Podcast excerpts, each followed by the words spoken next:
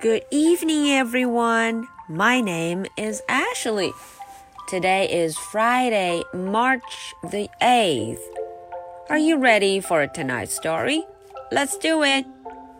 Mercy Watson Fights Crime, Chapter 16. 大家都知道，在前十五章的故事中发生了什么呢？ 哼，我们的这个主人公 Mercy Watson，他呀阴差阳错的抓住了小偷 Leroy Linker。不仅他抓住了小偷，还惊动了所有人。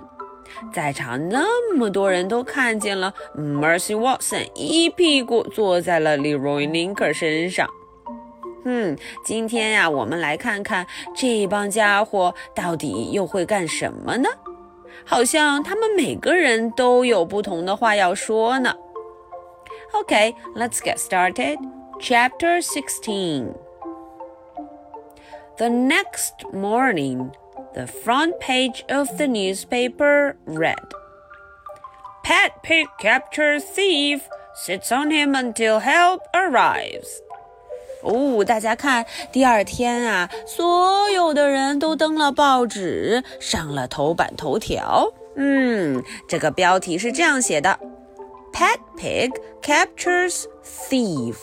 哇哦，写着宠物猪抓住了小偷，thief，小偷。他是怎么抓住的呢？Sits on him until help arrives。嗯，坐在他身上啊，直到警察，直到帮手们出现。呜，开头的第一张照片就是 Mercy，Mercy 看起来很高兴。我们看看其他的人又会有什么想说的呢？第一张照片后面跟着就是它的主人 Mrs. Watson。She is a porous and wonder. said the pig owner, Mrs. Watson.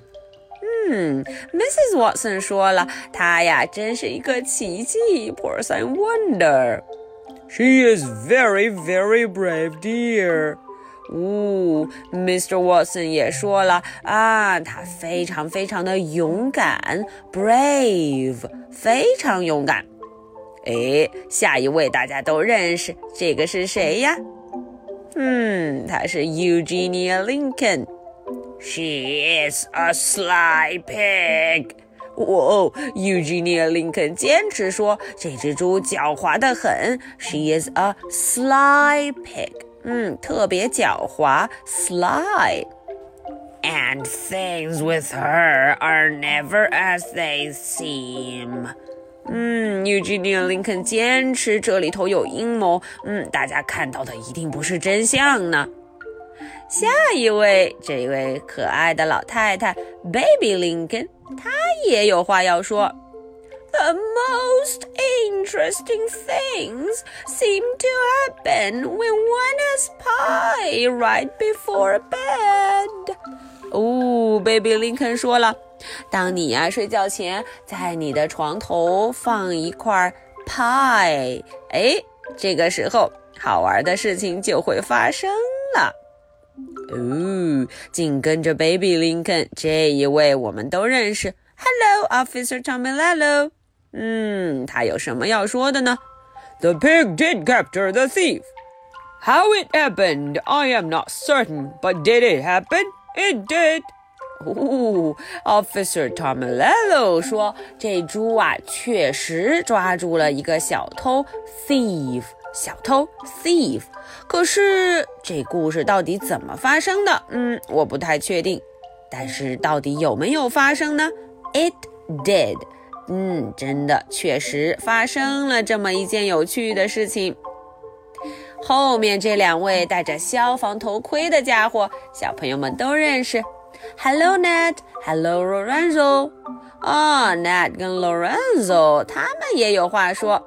他们呐都觉得这件事情非常的神奇，amazing，非常神奇。They also pointed out that Mrs. Watson made excellent toast. 哦，这两位还说了一句，Mrs. Watson 她的 toast 吐司面包可棒极了。 最后这家伙，嗯，笑得很开心的样子。The thief Leroy Linker，他就是这个小偷 Leroy Linker。他看起来很轻松，为什么呢？He is interested in reforming himself。哦，他很想改变自己，让自己变得更好，不要再做小偷了。他想做什么？大家都知道。He would like to become a cowboy. Ooh, a cowboy. That is nice. At last, we have our hero, Mercy Watson. 最后是我们的小英雄 Mercy Watson. The pig had nothing to say. 啊，他什么也不想说，他没有什么想说的。 but she seemed very pleased with herself.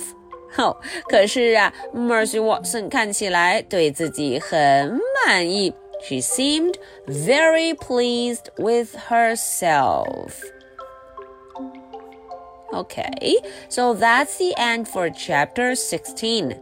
Actually, it's the end for the whole story. Mercy Watson fights crime. 这个呢是我们十六章的结束，也是我们整个故事的结尾。Okay, now are you ready for my questions?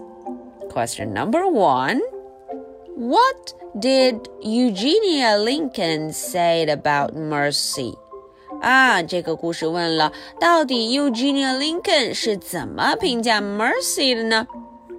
Question number two. What does Leroy Ninker want to be in the future? Aha! I'm not gonna translate this one. You're gonna figure it out yourself. 第二个问题，Ashley 就不翻译了，大家要想一想，听听看。Leroy Ninker，诶，这个问题是关于他的。All right, so much for tonight. This is the story for Friday, March the 8th. I'll be waiting for your answers. Good night. Bye.